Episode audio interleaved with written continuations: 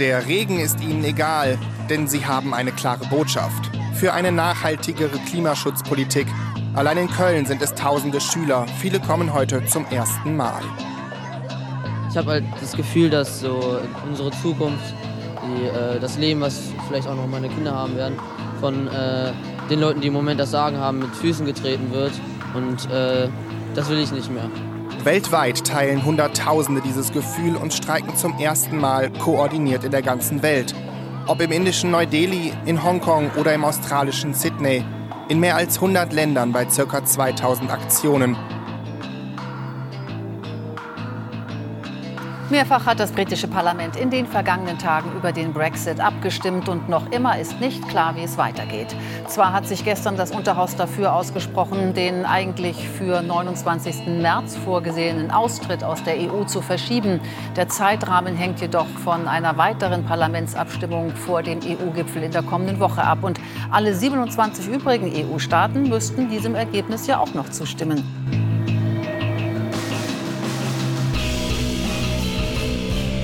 Und damit herzlich willkommen zur Episode 85, ja, ein ganz kleines Jubiläum mal wieder vom jungen politischen Podcast zusammen mit Simon. Einen wunderschönen guten Tag und zusammen mit Roman. Hi. Und gestern, wenn ihr den Podcast pünktlich am Samstag hört, waren ja die globalen Fridays for Future. Ich glaube, eine solch große Klimabewegung von wirklich sehr jungen Menschen hat es wahrscheinlich in der Geschichte noch nie gegeben. Das haue ich jetzt einfach mal so raus allein in Deutschland über 300.000 Menschen auf den Straßen. Und nicht nur das wollen wir uns zum Anlass nehmen, mal generell über globale Umweltbewegungen zu sprechen. Wenn wir zum Beispiel in die USA schauen, dort gibt es ja auch junge Menschen, die sich für Klimaschutz einsetzen und inzwischen dafür gesorgt haben, dass der sogenannte Green New Deal Thema in den USA ist. Auch den wollen wir uns genauer anschauen und herausfinden, was das ist in der ersten Hälfte. Es sind nicht nur junge Menschen, also es gibt ja, also der Green New Deal ist hauptsächlich von Alexandra Ocasio-Cortez, die ich ab jetzt nur noch AOC nennen werde, weil ich selbst den Namen nicht richtig aussprechen kann. äh, unter anderem von ihr, sie ist 29, sie ist jung, aber es gibt auch prominente Verfechter davon, zum Beispiel Edward John Markey oder Ed Markey ist, äh, glaube ich, so sein gängiger Name, äh, auch demokratischer äh, Senator allerdings. Ja, nicht, Mitautor, glaube ich, oder? Einer der Hauptinitiatoren ja. dort. Klar, ähm, auch bei den äh, Fridays for Future gibt es äh, große äh, große Unterstützergruppen, so die Scientists for Future, die sich für die Kinder einsetzen. 100 junge Ärzte waren auf den Straßen, äh, Zehntausende, äh, Zehntausende, ähm, ja, Scientists haben eben gesagt, wir schießen uns den Kindern an. Auch die Parents for Future gibt es, klar. Aber in den USA wurde das Ganze, wie ihr dann in meinem Beitrag ähm, hören werdet, ähm, auch angeleitet von jungen Menschen. Und genau deshalb ist das für uns dann heute eben auch Thema, wenn wir über diesen ganzen Blog an ja jungen Umweltbewegungen äh, sprechen wollen. Aber was ist denn unser Thema 2, Roman? Unser zweites Thema ist, wie hätte man es anders, äh, also ihr seht es im Titel, deswegen ist dieser ganze Trüm, Trüm drumherum eigentlich unnötig. Es ist wieder Brexit. Brexit. Ach, Brexit, Brexit ja. okay. Ja, Brexit. Also wir, wir, sprechen nicht über den Dexit aus der äh, Champions League der deutschen Fußballmannschaft, oh. sondern über äh, Großbritannien, die fußballisch ja ganz erfolgreich sind in der Champions League. Allerdings in der Politik das, was wichtig ist, aktuell aus Europa raus wollen. Äh, keine Ahnung warum. Und ich glaube, Romans Analyse nach einigen Folgen Brexit, die wir jetzt schon im jungpolitischen Podcast haben, am Ende, keine Ahnung, finde ich gut. Ja, aber jetzt mal ohne Spaß, ich glaube, wir könnten wirklich zwei Stunden, wenn nicht sogar mehr darüber diskutieren, ja, wo war Nationalismus, wo war irgendwie patriotische Gefühle, die man nachvollziehen kann, wo sind kluge wirtschaftliche Interessen, wo sind dumme wirtschaftliche Interessen, wer hat wen da irgendwie in Versuchung geführt? Und am Ende würden wir beide zum Ergebnis kommen, ja, eigentlich weiß ich es auch nicht. Also, das ist. Wir können es ja versuchen, äh, jetzt in den nächsten, also in den 20 Minuten ungefähr, die wir uns dann im zweiten Teil widmen, vielleicht diese Frage zu klären. Aber wir wollen natürlich vor allem über die aktuellen Entwicklungen rund um den Brexit sprechen, denn jetzt, gerade kurz vor der Deadline, passiert natürlich jede Woche was Neues. Aber bevor wir uns wieder einmal mit Theresa May und Co. auseinandersetzen müssen, äh, sprechen wir über die ähm, ja, Fridays for Future. Und du wolltest noch was sagen, Roman? Ja, ich wollte sagen, wir spannen uns jetzt erstmal was auf die Folter. Das heißt, wir gehen uns so. nicht inhaltlich rein, falls ihr Ja, ich merke schon, wie unsere Zuhörerschaft brennt, endlich wieder ja. was über den Brexit zu hören. Ne? Das, das haben die Briten jetzt verkackt. Ja. äh, ja. Wie gesagt, jetzt äh, beschäftigen wir uns erstmal hauptsächlich mit Fridays for Future und dem Green New Deal in den Sie. USA und dazu hat Simon einen Beitrag vorbereitet. Viel Spaß. Gestern gingen weltweit in über 1700 Städten Kinder und Jugendliche auf die Straße, um für mehr Klimaschutz zu demonstrieren. Die Fridays for Future Bewegung reicht über Berlin und Amsterdam bis nach Sydney und Bangkok. Allein in Deutschland sollen sich rund 300.000 Menschen beteiligt haben. Nicht umsonst haben wir die Fridays for Future bereits besprochen. Diesen Freitag erreichte die Bewegung allerdings einen neuen Höhepunkt. Das nehmen wir uns unter anderem zum Anlass, um auf die Auswirkungen globaler Umweltbewegungen zu schauen. In den USA zum Beispiel ist der sogenannte Green New Deal einiger ambitionierter Demokraten ein heiß diskutiertes Thema. Der Begriff hat eine längere Geschichte, fand aber spätestens durch das junge Congresswoman Alexandria Ocasio-Cortez, kurz AOC, einen festen Platz in der amerikanischen politischen Landschaft als AOC Ende letzten Jahres junge Klimademonstranten im Büro der Repräsentantenaussprecherin der Demokraten, Nancy Pelosi, besuchte und unterstützte, um dann ein paar Monate später als Co-Autorin eines Visionspapiers mit dem Namen Green New Deal vor die Kameras zu treten, schien ein neues Wahlkampfthema geboren. Der Green New Deal hat sich als Ziel gesetzt, für eine 100% kohlenstofffreie und gerechte US-Wirtschaft zu sorgen und hat in den USA viele junge Unterstützer, allerdings auch eine Menge republikanischen Gegenwind. Also, in den vergangenen Monaten wirkt es so, als machten junge Menschen auf der ganzen Welt ihren Unmut nun endlich lautstark Luft. Die Frage, die sich allerdings stellt, wann wird sich tatsächlich vielleicht etwas ändern?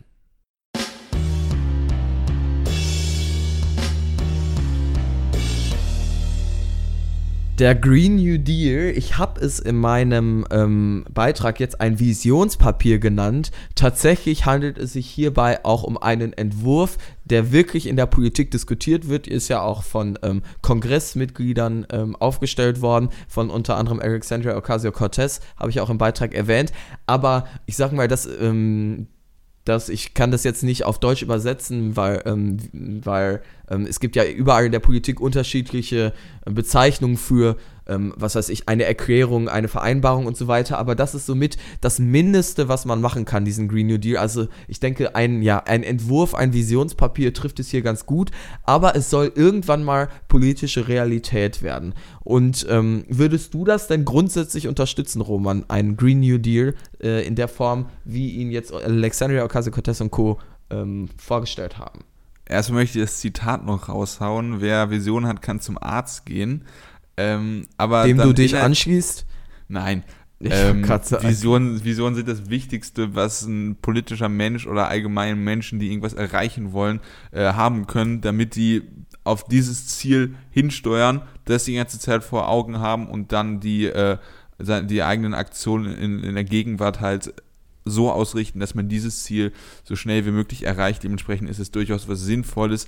Ich bin auch ein großer Anhänger zum Beispiel, äh, wir reden jetzt wie, schon, äh, wenn wir in den USA sind, reden wir trotzdem über die EU, äh, zum Beispiel von Gouraud, dieses, äh, diese europäische Utopie. Ich weiß, ja. dass es nicht alles bis morgen geht, aber als, als Vision, was man, was das Ziel ja. ist, was man erreichen möchte. Die Europäische man, Republik, äh, darüber ja, sprichst genau, du jetzt gerade, ne? Genau, und dass das sozusagen als Ziel immer vor Augen ähm, in der Europapolitik das ist durchaus sinnvoll und so ähnlich, vielleicht ein bisschen was realitätsnäher noch, ähm, ne, sehe ich auch ja. den Green New Deal an, weil da ist, also wenn man beispielsweise auf den englischen Wikipedia-Artikel geht, da sind sehr viele gute Sachen, finde ich, inhaltlich, die da drin stehen, ähm, die man jetzt aber nicht mit einem Gesetz morgen erreichen kann. Das ist wirklich eine, da braucht man wirklich lange Politik, viele Mehrheiten, mit denen man das auch so durchbringen kann. Viel Geld.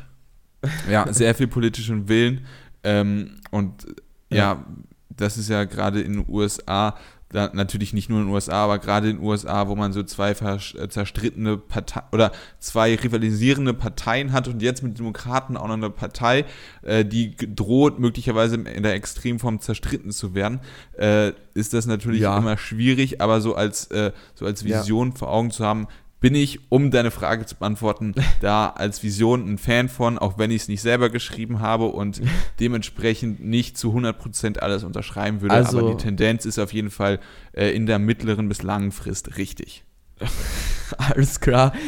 Ähm, ich, wir können ja mal so ein bisschen amerikanische Politik-Geschichtsnachhilfe äh, geben hier. Ich weiß nicht, hast du ähm, schon mal was von dem New Deal gehört? Also ja, ohne dass das ist, das ist, das ist das ist eigentlich das erste, wenn man sich Green New Deal googelt, um mal so ein bisschen was durchzulesen, was ist es denn alles, was ich auch vor der Folge getan habe, ist natürlich Roosevelt, dass es äh, auf den New Deal anspielt in den äh, fr ja? frühen, äh, ah, frühen okay. bis mittleren 30er Jahren.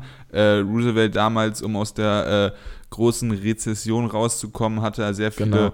Sozialstaats- und Wirtschaftsreformen, also jetzt nicht so Agenda 2010 mäßig, sondern eher äh, Gegenteil umgesetzt und die waren gut. Ja, ja, ähm, ja, genau. Also es ist noch bis heute, würde ich sagen, umstritten, inwiefern die, ähm, ja, der New Deal von Roosevelt ähm, tatsächlich am Ende ähm, das erreichen konnte, was er erreichen wollte. Aber er hat Amerika zumindest über längere Zeit aus der Rezession.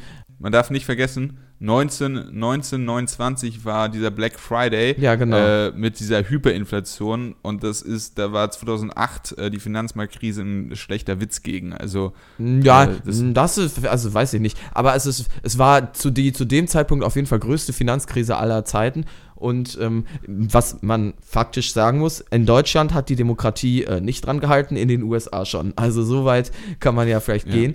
Aber wir wollen, wir wollen mal wieder zum äh, Thema zurückkommen an diesem New Deal soll sich dann eben die Idee eines Green New Deals orientieren. Der Begriff Green New Deal taucht aber auch schon häufiger auf. Wir haben in den USA ja, was die wenigsten wahrscheinlich wissen, auch eine grüne Partei, äh, angeführt von Jill Stein, den Namen haben vielleicht mal ein paar gehört, weiß ich nicht, die da Präsidentschaftskandidatin. Immer, genau, äh, die wird von denen immer aufgestellt, aber hat natürlich keine Chance gegen die anderen Parteien. Aber ähm, auch sie hatte die Idee eines Green New Deals ähm, jetzt ja, immer unterstützt und, glaube ich, auch die Begrifflichkeiten benutzt. Aber in dem politischen Mainstream ist das Ganze über, über Alexandria Ocasio-Cortez gerückt. Das Problem in den USA ist so ein bisschen, dass man aktuell schwierig über Inhalte sprechen kann, weil die Lager so aufgeheizt sind und auch die Nachrichtenportale so aufgeheizt sind, allen voran Fox News, deren äh, Interesse ist gar nicht zu schauen, was steht im Green New Deal, wie kann man das analysieren, sondern deren Auf, äh, Interesse ist es, möglichst viele Leute zu finden, bei, die man dann interviewen kann und die hoch und runter den ganzen Tag erzählen,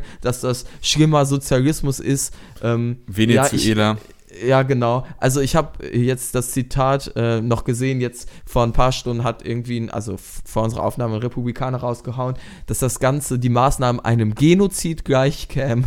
Also Klar. auf dem Level befinden wir uns gerade in der Diskussion Klar. in den USA und man schaut eben nicht wirklich auf die Inhalte wir können das Ganze ja mal so ein bisschen machen. Ich glaube, zu, wenn man das zu spezialisiert macht, das, dazu ist es vielleicht dann doch zu sehr Innenpolitik und für uns nicht interessant. Aber ich denke, es ist schon rausgekommen. Es geht darum, eben eine Wirtschaft, äh, eine Ökonomie zu entwerfen in den USA, die bis 2030, so das ambitionierte Ziel einiger Demokraten, tatsächlich ohne jegliche ähm, ja, Kohlenstoff, äh, ohne Kohlenstoff funktionieren soll. Also eine, ähm, ja, wie, äh, wie heißt es auf Deutsch? Äh, äh, emissionsfrei. Genau, emissionsfrei. Herzlichen ja. Dank, das Wort habe ich gesucht, genau. Eine emissionsfreie Wirtschaft und zudem. Du hättest aber auch Zero ja. Emission sagen können, das versteht man eigentlich auch in Deutschland. Ja, ja, ich, ich versuche immer nicht zu sehr in Anglizismen zu verfallen, ähm, was natürlich immer schwierig ist, wenn man sich äh, ja über solche Beiträge natürlich meistens mit englischen Quellen vorbereiten muss, weil wir ja jetzt über eigentlich amerikanische Innenpolitik sprechen. Aber ist auch egal. Ähm, und neben diesen klimapolitischen Zielen, die ja schon sehr ambitioniert sind, geht es eben auch noch darum, möglichst eine gerechtere Gesellschaft zu entwerfen. Ähm, all das ist natürlich sehr schwierig umsetzbar. Die klassische Frage, die in den USA immer gestellt wird, ist, wie finanziert man das?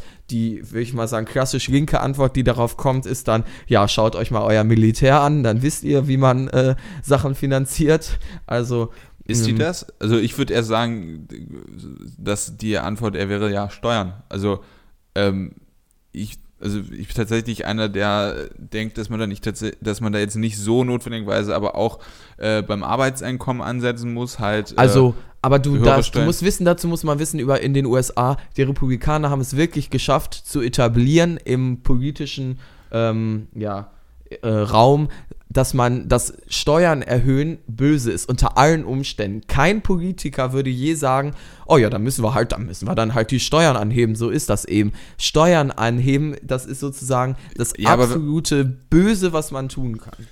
Ja, aber ich gucke mir das so aus rein ökonomischer Sicht an und äh, beispielsweise Piketty, Thomas Piketty, bekannter französischer Ökonom, der halt auch viel mit so Warren Sanders äh, und dann halt auch so sozialdemokratisch linkeren äh, äh Politikern äh, ökonomisch zusammenarbeitet und in Tipps In den gibt. USA, ja. Ja, aber halt auch in Europa. Ah, okay. Ähm, der sagt halt auch hauptsächlich, dass ähm, also wir hatten in den USA auch mal Zeit, wo man Spitzensteuersätze von 70, 80 Prozent hatte. Das hatten wir in Deutschland, hatten wir auch in, äh, in äh, den USA vor, also irgendwie 20. Jahrhundert, irgendwie so Mitte, Ende 20. Jahrhundert. Ähm, das ist, das gab schon mal. Äh, ja. Wenn das natürlich jetzt in der politischen Debatte so ist, wie es ist, dann, ja. äh, wie du es gesagt hast, dann ist es natürlich schwierig. Ähm, aber man muss noch nicht mal notwendigerweise beim äh, Arbeitseinkommen einsetzen, sondern halt auch, äh, keine Ahnung, Kapitaleinkommen, äh, Erbschaften, wenn man da halt äh, wirklich klug und hart rangeht. Und da ja. meine ich jetzt nicht, dass irgendwie man von der Familie, die wirklich hart gearbeitet hat, damit man sich irgendwie ein Haus gekauft ich glaub, hat. Das würde das auch kein Linker in den USA fordern, ja. Ja, das also da gibt es schon genug Finanzierungsarten.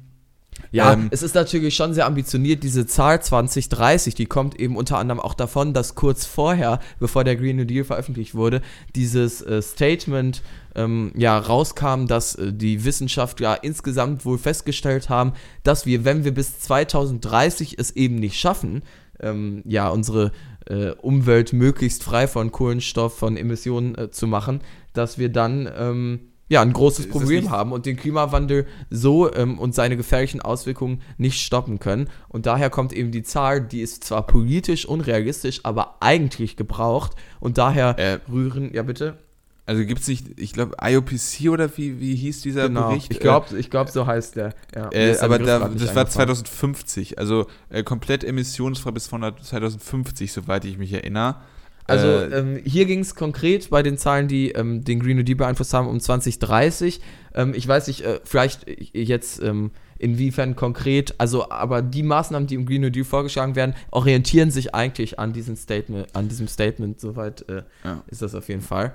Ja, ähm, also, aber wenn wir jetzt mal so probieren, wirklich leicht inhaltlich zu werden, äh, was hier schwierig ist, aber äh, die fordern beispielsweise, dass man, äh, dass man Jobs hat, die gewisse, äh, eine gewisse, äh, die, die mehr soziale Rechte haben, wie das in Deutschland ist. Also Arbeitnehmermitbestimmung, dass du Kündigungsschutz hast, dass du, äh, dass du bezahlten Urlaub hast, dass du, ne, ja, das sind äh, diese ganzen Lonas. New Deal-Aspekte. Ne? Das ist sozusagen ja, genau. Das und New dann Deal kommen halt die grünen Sachen dazu, dass du beispielsweise das äh, Schienennetz in äh, den USA ist katastrophal im Verhältnis zum Deutschen. Das muss man einfach so sagen, auch wenn das Deutsch jetzt nicht gut ist, ist das in den USA katastrophal. Ja, das stimmt und, tatsächlich, ja. Äh, dass dort halt richtig viel investiert werden soll. Das ist beispielsweise, dass die ganze äh, Mobilität, dass die dann halt auch genau äh, ja, carbonfrei oder äh, emissionsfrei wird. Das sind ähm, alles Punkte, die da angesprochen werden, die also gerade das mit den äh, Zugstrecken, die unfassbar viel Geld kosten. Ja, natürlich. Äh, Aber irgendwie, also ich sag mal, wenn man das Ziel hat, zum Beispiel von einer Erde, auf der wir weiter leben wollen, und ich meine, ein höheres Ziel gibt es nicht, dann muss man halt auch irgendwie die Mittel in die Hand nehmen und das ist ja durchaus nachvollziehbar. Und all diese Forderungen, die du angesprochen hast, die wurden ja beeinflusst unter anderem ähm, also dieser Green New Deal ist ja erst dadurch äh, zustande gekommen, dass auch in den USA immer mehr junge Menschen Protest ausüben, wie gesagt, zu Nancy Pelosi hingegangen sind und gesagt haben, Demokraten, ihr müsst euch jetzt mal endlich konsequent für Klimaschutz einsetzen. Und diese jungen Menschen haben wir ja nicht in den USA, sondern gerade auch in Europa, wo wir ja jetzt eben die Fridays for Future Bewegung erleben, aber auch noch ähm, weiter aus Europa raus, ähm, Richtung Bangkok, Hongkong, all dort haben jetzt ähm, am Freitag Proteste für den, äh, ja, für den Klimaschutz stattgefunden. Hat, also es bildet sich irgendwie gerade scheinbar eine wirklich große Masse an jungen Menschen, die tatsächlich dafür sorgen könnte, dass sich etwas ändert. Oder glaubst du da noch nicht so ganz dran? Ich glaube tatsächlich, dass das Potenzial hat. Also, ähm, ich, also am Anfang, als wir das erste Mal über Fridays for Future gesprochen haben, haben wir ja auch so gesagt, ja, total gut, gute Sache. Ähm, wir glauben aber, dass es so langsam abschweppt und Ja, ja, das stimmt. Ist halt genau, es ist halt genau nicht passiert. Also es ist äh, mehr geworden. Wobei damals, glaube ich, um dich kurz einmal zu unterbrechen, als wir es aufgenommen haben, ähm, da stand dieses Datum von dem Freitag jetzt, vom vergangenen Freitag schon fest, dass dort die globalen Proteste stattfinden.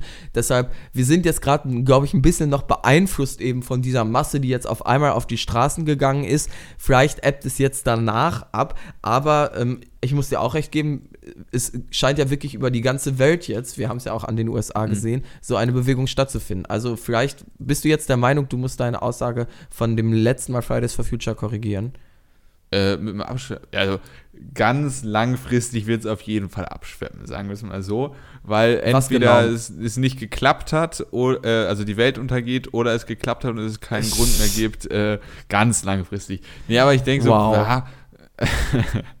ja, typische Politikeraussage. Ähm, ja, aber ich denke, ich weiß nicht, also ich denke, das war jetzt auf jeden Fall eins der größten Hochs und ich kann mir auch auf jeden Fall vorstellen, dass es noch, äh, dass es eine gewisse Bedeutung für eine schon noch äh, relevante Zeit hat, aber dass es langfristig doch eher abschweppt.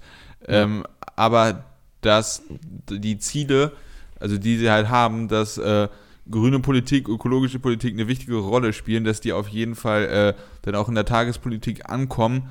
Ja, die sind ja schon angekommen. Es geht ja, ja durch um mehr. Ja, so wie starke, starke grüne Partei beispielsweise in Deutschland. Ja.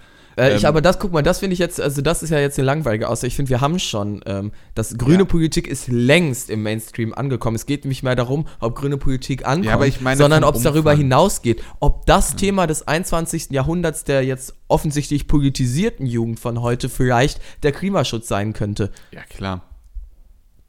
Also ja, du sagst, es, der Klimaschutz, ja, dann finde ich, kannst du das ja auch so deutlich sagen.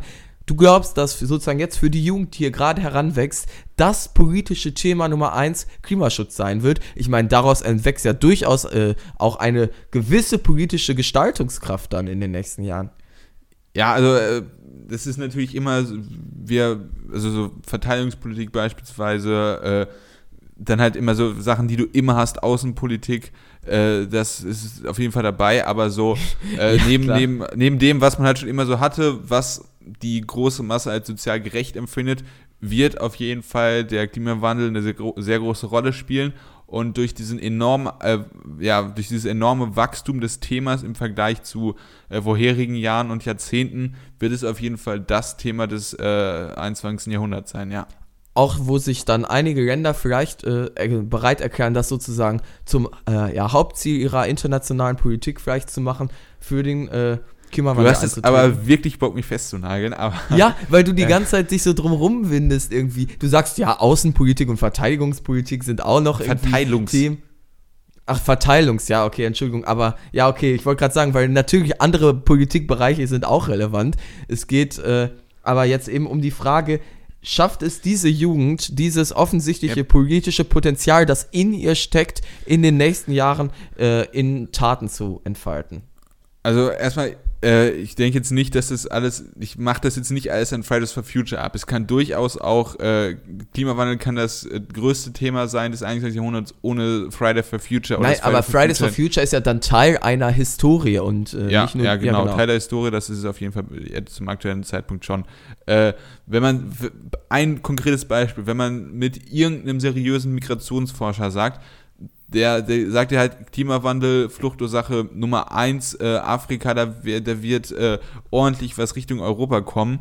Und ja. äh, beispielsweise über diesen Umweg, nur ein Thema, da ist sozusagen auch Klimawandel einer der Gründe und äh, ja, Wobei ich jetzt glaube, die ähm, jungen Menschen, die gegen den Klimawandel auf den Straßen sind, denen ist jetzt äh, die Flüchtlingspolitik, äh, vielleicht von denen ist es jetzt nicht das Thema Nummer eins, aber ich weiß, was du, du meinst. Du hast aber wirklich Lust, mich viel zu interpretieren. Ja, ja okay. ich, nein, alles gut. Also ich muss ja jetzt auch mal vielleicht ein Statement abgeben und ich habe, also äh, ich bin jetzt noch so ein bisschen beeinflusst von äh, vergangenen Freitag jetzt sozusagen und man möchte irgendwie sagen, ja, schaut euch diese Jugend an, es kann tatsächlich, die hat Potenzial und ich meine, das ist unbestreitbar.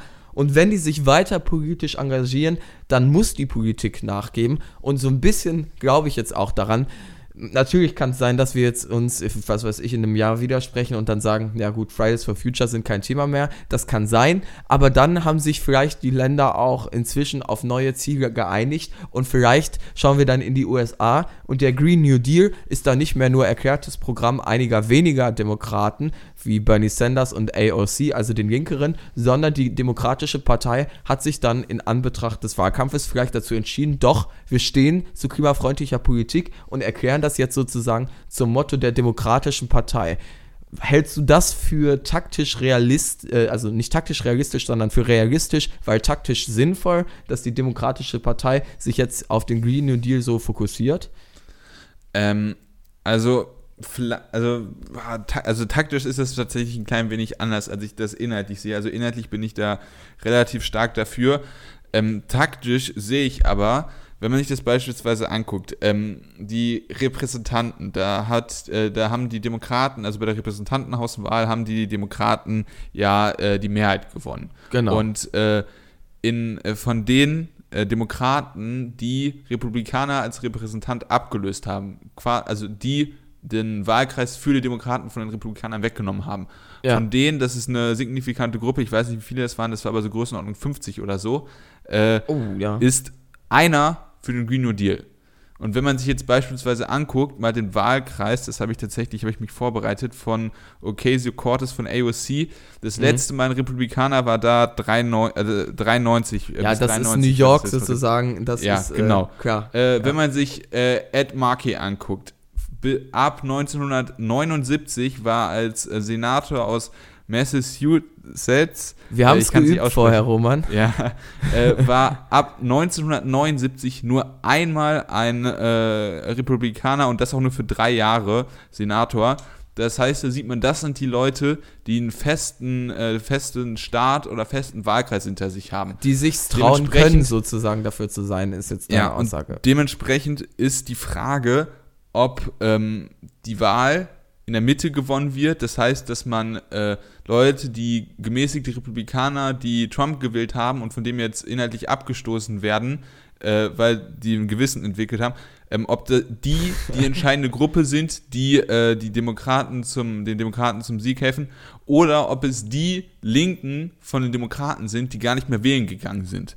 Oder das die Trump gewählt haben. Das gibt es ja auch. Man mag es gar nicht glauben, aber es gibt solch, es gab tatsächlich, ich glaube, es waren sogar 12% oder so enttäuschte Leute, die Bernie Sanders sozusagen in den Primaries gewählt haben und dann Donald Trump. Also ähm, auch diese Gruppe gibt es. Also die Frage ist, da stimme ich dir zu, die Präsidentschaftswahlen, die Demokraten müssen sich entscheiden. Versuchen wir es nochmal über die Mitte. Damit, dabei sind sie mit Hillary Clinton gescheitert. Das ist ja auch unsere, Nicht unsere, nur. Also die das, Lehre von also uns die war, Das war eine Mittelkandidatin, aber äh, Clinton ist nicht daran gescheitert, dass sie äh, eine Mittelpolitikerin Doch. war, sondern was sie alles für äh, Scheiße gebaut hat. Nein. Und da, also halt also, harter die, Wahlkampf. Sie hat, äh, ja, wir, also wir müssen jetzt nicht den vergangenen Wahlkampf aufrollen. Das war im Prinzip auch sehr viel Wahlkampf ähm, ja, gegen Clinton. Sie hat sie hat, finde ich, ganz klar daran verloren, äh, dass sie Establishment war. Und ich glaube ja, tatsächlich. Establishment. Establishment, aber nicht Mitte. Also wenn, wenn du da so einen äh, jungen, äh, coolen Macron der Mitte nee, ist, nee, hättest. Nee. Ja, also ich sag mal so, die Demokraten haben tatsächlich gerade das Problem, das sieht man, dass die Republikaner sie jetzt aktuell auf den Green New Deal festnageln wollen. Die haben gemerkt, oh, die Demokratische Partei, die ist sich noch gar nicht so sicher, ähm, wie sie damit umgehen wollen. Und die wollen, haben jetzt angefangen im Haus sozusagen anzufangen, darüber abzustimmen und selber sozusagen dafür zu sorgen, dass jetzt äh, der Green New Deal Thema ist und so weiter. Und die Demokraten sind sich da eigentlich noch unsicher, wie sie sich positionieren wollen und sind defensiv. Und das ist ja erstmal ein schlechtes Zeichen. Die Demokratische Partei muss sich jetzt halt eben entscheiden, welche Linie sie fahren. Und ich glaube, dass sie mit einer überzeugenden linken Agenda, die von Bernie Sanders angeführt wird, Bernie Sanders hat Chancen, denke ich, denken wir beide, und ist Unterstützer des Green New Deals, das tatsächlich auch schaffen kann. Ich glaube, die Verlockung ist groß, wieder diesen Mittelkurs zu fahren, aber ich glaube, daran würde man dann eventuell 2020 scheitern. Also mein Optimalkandidat, äh, also hypothetischer Optimalkandidat wäre tatsächlich äh, ein klein weniger, wenig mittliger als äh, Sanders, aber wird schon in die Richtung gehen. Also es wäre auch kein Biden oder kein Schulz. Ähm, aber ich, ich, ich sehe durchaus eine Gefahr, dass man äh, dass, äh, dass es die Republikaner schaffen, Sanders zu sehr als äh, Sozialisten zu brandmarken. Aber die Leute, die hat die Demokratische Partei eh nie gehabt, glaube ich. Also die Leute, die die Republikaner schaffen, Brand zu marken dann. Aber, also ich glaube, dein Kandidat kann gerade sehr nach Beto O'Rourke, der jetzt auch vor kurzem offiziell angekündigt hat, für die Demokraten in den Primaries anzutreten. Das wird also vielleicht auch irgendwann nochmal unser Thema. Jetzt sind wir aber schon über die Fridays for Future und die Green New Deal äh, den Green New Deal wieder äh, zu amerikanischer Politik bekommen und gekommen und bevor wir uns noch weiter ablenken lassen, schauen wir mal wieder nach Great Britain. In dieser Folge sprechen wir tatsächlich schon zum sechsten Mal in der großartigen Geschichte des jungen politischen Podcasts über den Brexit. Allerdings lassen uns May, Rees-Mogg, Corbyn und wie sie alle heißen quasi keine andere Wahl. In Episode 83, als der Brexit letztmals auf unserer Tagesordnung stand, haben wir über Theresa Mays Drei-Stufen-Strategie gesprochen. Laut dieser Strategie sollte das britische Unterhaus im ersten Schritt über eine leicht modifizierte Version von Mays Brexit-Deal abstimmen. Dies ist am Dienstag dieser Woche auch geschehen und Mays Brexit-Deal wurde erneut abgelehnt und dies mit 242 zu 391 Stimmen auch recht deutlich. Daraufhin wurde dann am Mittwoch ein Austritt des Vereinigten Königreichs aus der Europäischen Union ohne Austrittsvertrag ebenfalls abgelehnt, jedoch nur mit einer hauchzarten Mehrheit von 312 zu 308 Stimmen. Diese Entscheidung ist allerdings nicht rechtlich bindend. Am Donnerstag wurde dann ein zweites Referendum mit großer Mehrheit ebenfalls abgelehnt, was unter anderem daran lag, dass sich die Labour-Partei enthalten hat. Allerdings hat sich das britische Unterhaus, man mag es eigentlich kaum glauben, auch auf etwas einigen können. Das Parlament hat sich nämlich mehrheitlich für eine Verlängerung der Austrittsfrist ausgesprochen. Dies jedoch liegt nicht in der alleinigen Hand des britischen Unterhauses. Einer Verzögerung des Brexits müssen nämlich alle anderen 27 EU-Mitgliedstaaten zustimmen. Darum will Theresa May das Parlament am 20. März, einen Tag vor dem möglicherweise entscheidenden EU-Gipfel, ein drittes Mal über ihren Deal abstimmen lassen. Ihrer Aussage nach sei es im Fall einer Annahme ihres Deals durch das Parlament dann wahrscheinlicher, dass die EU einer Verlängerung aus technischen Gründen beispielsweise bis zum 30. Juni zustimmen würde, damit Großbritannien den Deal in aller Ruhe ratifizieren könne. Sei dem allerdings nicht so, liefe es für das Vereinigte Königreich auf eine deutlich längere Verlängerung hinaus. So May.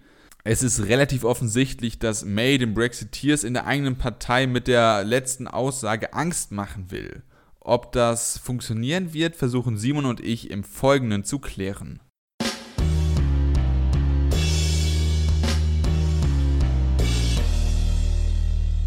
Dann würde ich die Frage vom Beitragsroman einfach mal an dich weitergeben wollen und damit die Kultur des äh, kalten Wurfs ins Wasser vom jungen politischen Podcast TM äh, ja, ein bisschen weiter aufleben lassen und fragen, glaubst du denn wirklich, dass äh, das eine Angsttaktik von May gegenüber den Reese Mocks der Tories ist, dass die ja jetzt äh, so drauf die, diese Drohkulisse aufbaut von wegen, ja, wir könnten noch ein Jahr oder mehr äh, Verlängerungsfrist May haben. hat einfach kein äh, Spielraum, äh, gar keinen Handlungsspielraum mehr. May hat alles verloren, was sie verlieren konnte.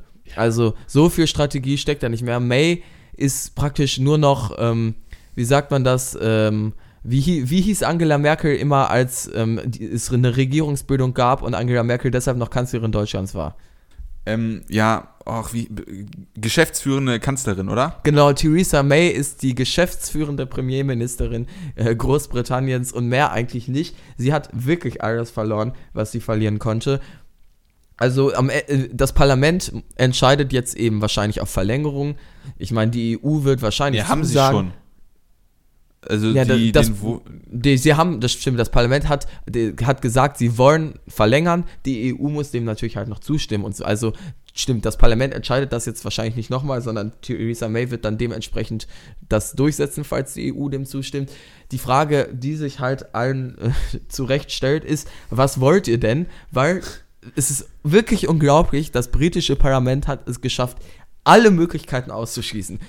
Sie haben ja, alle Möglichkeiten einmal ausgeschlossen. Dass es Neuwahlen gibt, ausgeschlossen. Dass es einen harten Brexit gibt, ausgeschlossen. Dass es äh, den Deal von May gibt, ausgeschlossen. Also das britische Parlament hat Großbritannien offiziell für handlungsunfähig erklärt. Ja, ich habe äh, Simon auch geschrieben, ich würde die Folge gerne, Zitat, No, No Deal, but No Deal nennen, äh, was natürlich sinnlos ist, weil wir äh, unsere Folgen immer nach den äh, inhaltlichen Themen äh, benennen. Ja. Aber das ist, es trifft es halt wirklich, ne? Wir wollen No, No Deal, aber wir haben No Deal. Das ist halt irgendwie äh, sehr merkwürdig und äh, problematisch. Und das ist wirklich ein tief, tief, also jetzt nicht zerspalten wie USA, aber jetzt in dieser Frage halt schon, weil es ist ja doch nicht mehr sagen, möglich. Großbritannien ist, ist auf einem USA-Level gespalten. Aber es ist äh, in dieser Frage ja, aber es ist nicht möglich, dass äh, May auch mit dieser billigen Drohung äh, jetzt irgendwie schafft, die Reese Moggs und Johnsons noch irgendwie hinter sich zu karren. Ich finde das, das, toll, dass Reese Mogg bei dir immer so eine prominente Person ist irgendwie. ich habe wir haben ein kleines Fable für den. Ich finde ja, ich Englisch. Das. Ich finde dieses arrogante Englisch von dem finde ja. ich irgendwie sympathisch. Keine Ahnung. Ähm, ja. äh, und äh, die Labours werden jetzt irgendwie entgegen deiner Prognose, die ich glaube ich auch irgendwann mit aufgenommen habe, ich weiß gar nicht, warum ich das gemacht habe, äh, werden offensichtlich auch äh, der Theresa May nicht aus der äh, Doch, also nein, die, es geht die, jetzt geht es nicht mehr darum, Theresa May aus der Patsche zu helfen oder so. Theresa May ist politisch erledigt. Sie hat alles verloren. Jetzt geht es endgültig darum, nachdem, wenn man in diese Verlängerungsphase gekommen so ist, zu, äh, gekommen ist, zu erkennen, jetzt ist politisches Taktieren vorbei. Wir müssen endlich eine Lösung finden, was die zukunftsfähig für unser Land ist. Nee, was ich meine mit helfen ist jetzt, die äh, dritte Abstimmung steht ja noch aus, dass äh, die das ist ja das auch, worum, worüber wir mit den, äh, bei den Johnsons äh, und den Brexiteers gesprochen haben, äh, dass die May die nicht rumkriegen wird und Labour auch nicht. Und das ist ja das, was Welche Abstimmung hast, steht jetzt aus? Die dritte Abstimmung nochmal über den Deal. Ach so, ja genau. Aber ich deshalb, das meine ich, das ist eine andere Situation, finde ich, weil bis hierhin kann man sagen, okay, es gibt immer noch die Option, die EU verlängert und so weiter, politisches Taktieren, aber jetzt irgendwann muss auch die Labour-Partei mal anfangen zu sagen, wir müssen uns um unser Land kümmern. Das heißt, entweder es wird eine Mehrheit für ein zweites Referendum geben und die Hoffnung habe ich inzwischen aufgegeben in Großbritannien, die wird es nicht geben, auch wenn es die meiner Ansicht nach richtige Entscheidung wäre. Deshalb muss auch die Labour-Partei irgendwann sagen, Leute, wenn wir nicht die absolute Katastrophe für Großbritannien wollen, und das wollen, will ja die Mehrheit nicht, no deal, dann brauchen wir einen Deal. Und deshalb glaube ich, dass ganz am Ende wahrscheinlich, weil ich sehe keinen anderen Ausweg, auch die Labour-Partei nochmal irgendwie einer kosmetischeren äh, Version von äh, Theresa Mays Deal zustimmen wird. Da geht es Meinst dann nicht mehr darum, dass man damit Theresa May zustimmt, weil Theresa May ist erledigt. Theresa May ist, die wird niemals wiedergewählt werden. Das kann ich mir nicht vorstellen. Es geht nur noch darum, jetzt Großbritannien zu retten aus dieser Misere und da muss Labour irgendwann Verantwortung erkennen. Und welche andere Lösung, Roman, gibt es denn? Nee, aber die, die Frage, auf die ich das jetzt konkret beziehe, das ist ja jetzt wirklich äh, bis zum 20. Also, wenn ihr die Folge sofort hört, ist der 16. Und bis zum 20. oder am 20. will Theresa May nochmal darüber abstimmen. Ach so, vor der Verhandlungsphase. Ja, damit sie überhaupt die Verlängerung äh, der erreicht. Erweiterungsphase. Ja, genau. Ah, und da okay. denke ich halt genau nicht, dass äh, Labour zustimmen wird. Nee, ich denke, ähm, es wird zu der Erweiterung, äh, genau, das, Entschuldigung, dann habe ich das missverstanden. Es wird zu der, ähm, wie heißt es, Verlängerungsphase, denke ich, kommen. Aber dann, irgendwann muss ja wieder über einen Deal abgestimmt werden, weil die Mehrheit ist ja für einen Deal. Aber halt bis jetzt für einen nicht existierenden Deal. Und das heißt, irgendwie muss wieder mal über einen Deal abgestimmt werden und dann irgendwann muss auch Labour mal sagen, Leute, wir wollen entweder ja, unser muss, Land gegen die Wand May fahren auch auf Labour zugegangen zu. sein. Muss, also Labour hatte den eigenen Vorwurf und dann muss man sozusagen eine Art äh, Symbiose oder eine, eine, eine, ein Kind sozusagen von den beiden Deals zeugen. Äh, aber auch Labour hat Ansprüche an die EU, die unrealistisch sind, äh, ne? Aber ja. Ja, aber sinnvoll, dass die EU das akzeptiert. Äh, dass es sozusagen diese, mm, diese drei ja, Pole ja. dann sind. Äh, aber was ich tatsächlich, also ähm, falls unwahrscheinlich, falls dem Deal jetzt bei dieser dritten Abstimmung zugestimmt wird, dann würden, äh, würde es genauso ablaufen, wie May das sagt. Dann würden sie bis Ende Juni äh, die Frist bekommen, könnten das bis dahin alle schönen Gesetzestexte gießen und Schluss aus, fertig. Ähm, wird aber nicht so sein, weil äh, weder die äh, Johnsons und die Labours da zustimmen werden. Und dann ist eigentlich die wichtigere Frage, Und das hattest du schon äh, in so einem Nebensatz beantwortet, was ich relativ, äh, ja, der, der, der, äh, ange oder der, der Bedeutung dieser Frage nicht angemessen fand, ist nämlich die Frage, ob die 27 EU-Staaten dieser Verlängerung überhaupt zustimmen. Und, Und du da, glaubst, dass nicht Deal, tun? Ohne, ich weiß nicht, ich weiß es wirklich nicht, ähm, aber ich kann mir vorstellen, dass wenn sie der Verlängerung wirklich dann so Zeitraum Jahr oder so zustimmen, dass sie das an Bedingungen knöpfen, beispielsweise Neuwahlen oder so. Oder neue Wo Regierung. Ach so, ja. Ähm, also die Verlängerung, die, das, äh, die Großbritannien haben wird und die ich jetzt auch dachte erstmal, die am realistischen ist, diese Verlängerungsphase, die sollte eigentlich nicht allzu lang sein. Und ähm, auch die EU hat ein Interesse, wenn auch nicht so ein großes wie Großbritannien, dass es zu einem Deal kommt. Deshalb glaube ja. ich, dass die EU da auch zustimmt und da wird es, glaube ich, auch keine Saboteure aber, geben. Nee, aber die, denn die bis Sache jetzt stand, die, ja. die EU argumentiert die ganze Zeit so, ja, wir sind grundsätzlich für eine Verlängerung bereit, wahrscheinlich, aber wir müssen äh, wissen, dass es in näherer Zukunft äh, die Möglichkeit gibt, dass äh, ein Deal auch wirklich eine Mehrheit im Parlament finden und danach sieht Was es... Was gar nicht so unberechtigt ist. Genau. Ja, und was da sieht es nach den aktuellen Konstellationen halt nicht aus. Ja. Äh, weil da wirklich auch die Labour-Tory-Front zu verhärtet ist und das mit dieser äh, Symbiose aus den beiden Vorstellungen vielleicht auch ein bisschen zu utopisch ist. Dementsprechend ja. äh, kann ich mir wirklich vorstellen, entweder ist es wirklich dieser No-Deal und äh, irgendwie eine Gruppe oder ein EU-Staat sagt, nee, also. Nein, nein, sorry, das glaube ich nicht. Also da muss ich ganz kurz unterbrechen. Das hat sich wirklich gezeigt. Man kann die EU und ihre Nationalstaaten so häufig kritisieren, wie man will. In der Brexit Brexit-Frage haben alle Nationalstaaten immer zusammengestanden. Und ich glaube nicht, dass es jetzt auf der letzten Strecke daran scheitern wird, dass ein Staat sagt, okay, ich sabotiere das Ganze doch. Also so, ja, beschissen die einzelnen EU-Staaten in vielen Fragen, wie der Flüchtlingsfrage auch immer sind. Wenn es um den Brexit ging, da standen die alle immer auf einer Seite und haben konsequent dafür gesorgt, dass die EU die viel bessere Verhandlungsposition immer gegenüber Großbritannien hatte. Und ich glaube, daran wird es nicht scheitern. die beste Verhandlungsposition? Die beste Verhandlungsposition ist doch, dass die äh, Briten da einfach raus sind und die dann erstmal anfangen, mühselig ein Freihandelsabkommen oder ähnliches zu verhandeln. Also, äh, Was, äh, das habe ich nicht verstanden. Ja, nach einem harten Brexit. Ja, ja aber wenn sich einer querstellt. Also, was, keine Ahnung, wenn irgendein Land sich querstellt und die beste Verhandlungsposition für die EU ist dann ja vielleicht aus der Sicht dieses eines Landes, dass die Briten erstmal raus sind, harter Brexit, äh, mir noch egal, was auf deren Insel passiert, dann müssen die erstmal ein Freiheitsabkommen mit uns äh, verhandeln und da sind wir in der stärkeren Position. Weil mhm. wenn es zu dieser Verlängerung kommt und 27 Staaten zustimmen und beispielsweise Neuwahlen oder diese ja. Symbiose, dass äh, dann muss die, dann, dann ist es ja nicht so, dass man nochmal in etwa das macht, was man mit mehr ausgehandelt hat, sondern das wird ja dann etwas sein, das den Briten mehr zugutekommt. Und äh, muss, muss gar nicht mal so sein, das glaube ich nämlich. Also erstmal, ich glaube nicht, nein, es wird kein Nationalstaat, das meine Prognose sich da jetzt entgegenstellen, dass das, also in dieser Frage ist die EU sich eigentlich einig und deshalb entweder die EU sagt kollektiv, man kann mit euch nichts mehr anfangen, ihr habt's verkackt, ähm, wir stimmen der Verlängerungsphase nicht zu, no deal, glaube ich eher nicht, also frustriert die da auch sind.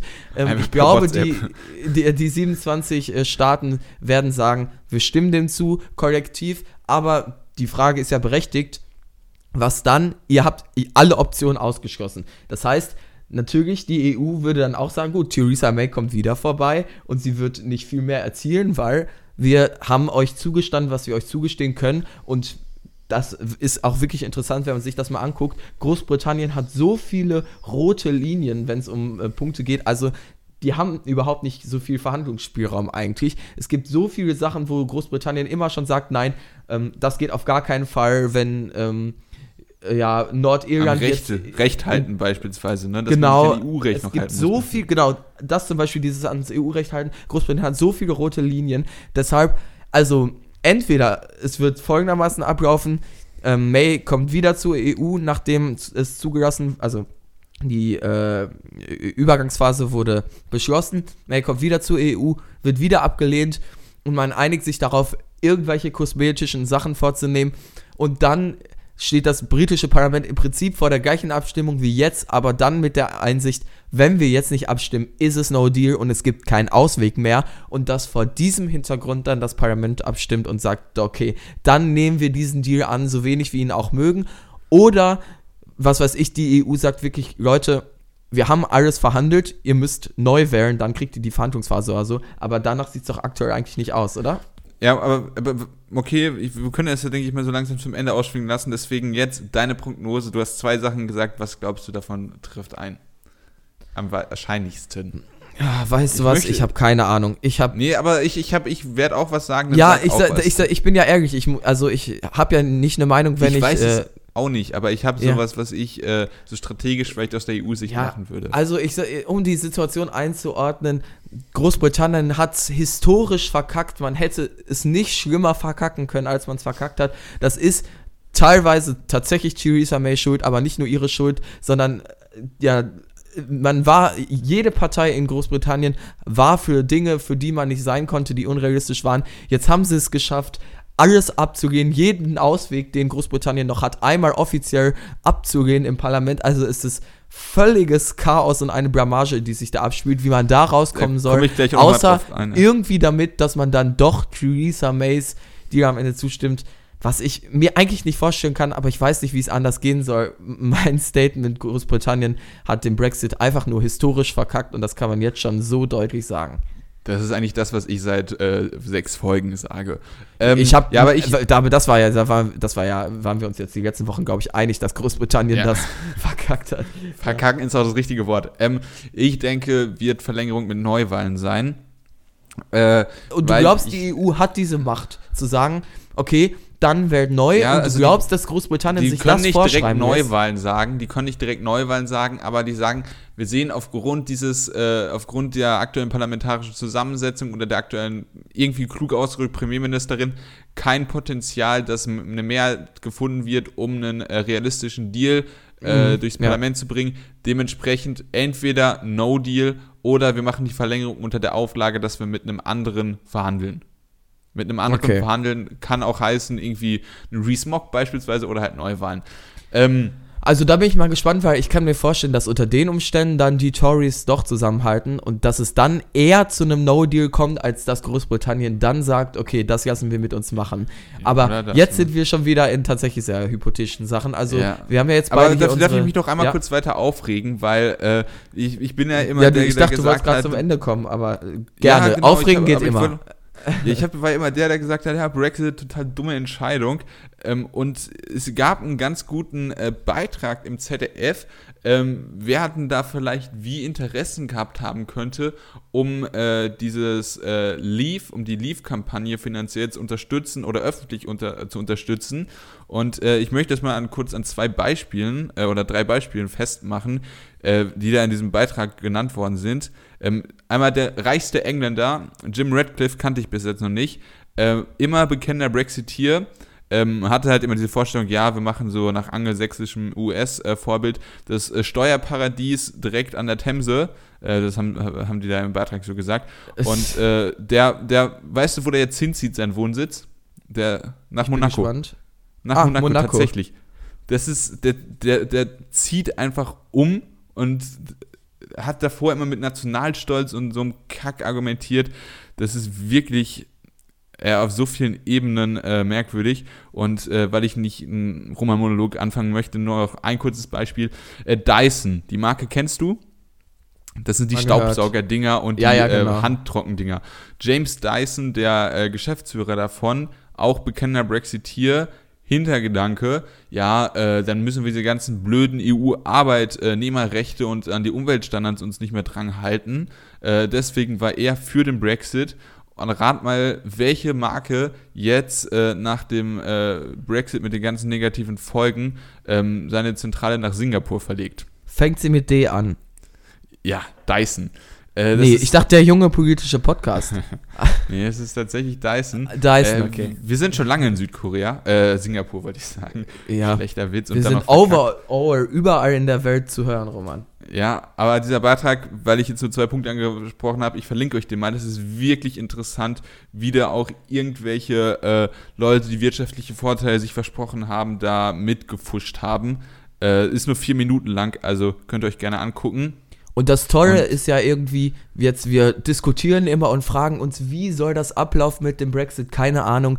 Aber ja, so traurig es vielleicht auch sein wird, wir werden es dann in ein paar Monaten erfahren, wie dieser Krimi ausgegangen ist. Es ist so ein bisschen wie irgendwie so eine politische Dramaserie auf Netflix. Man wartet jetzt irgendwie die nächsten Monate noch auf die finale Staffel. Wie geht es aus? Ja, das Traurige nur, es handelt sich um die Realität. Und damit äh, schießen wir dann vielleicht die Episode Nummer. Sie fast schon, ne? Ja. Haben wir diese Folge dann beendet. Danke, danke. Äh. Die, äh, die Episode Nummer 85 ab und äh, sagen, ihr könnt uns sehr gerne ähm, bewerten, überall, wo ihr wollt und natürlich kommentieren über den Link in der Podcast-Beschreibung oder jupopodcast.wordpress.com.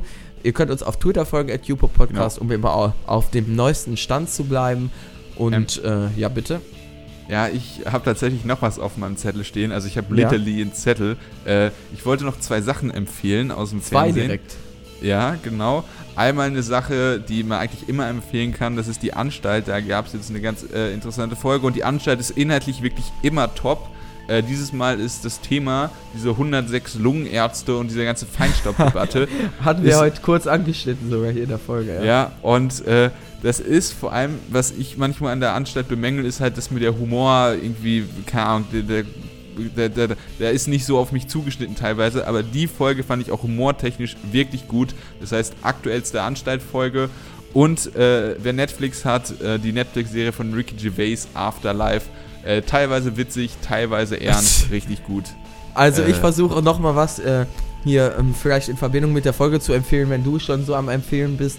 Choppers Brexit Podcast vom Telegraph. Das ist ganz spannend, weil der Telegraph wird ja nicht umsonst teilweise auch als Torygraph bezeichnet. Also eine eher konservative Zeitung in den USA, äh, in USA, in, in Vereinigten Königreich. Indien, ja.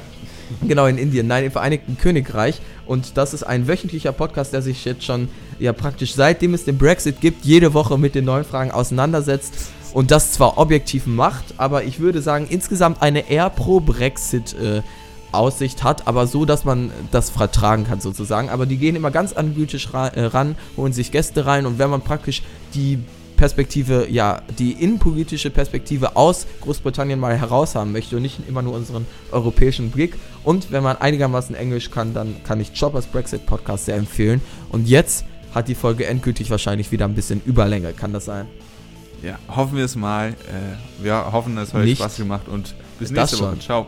Ciao.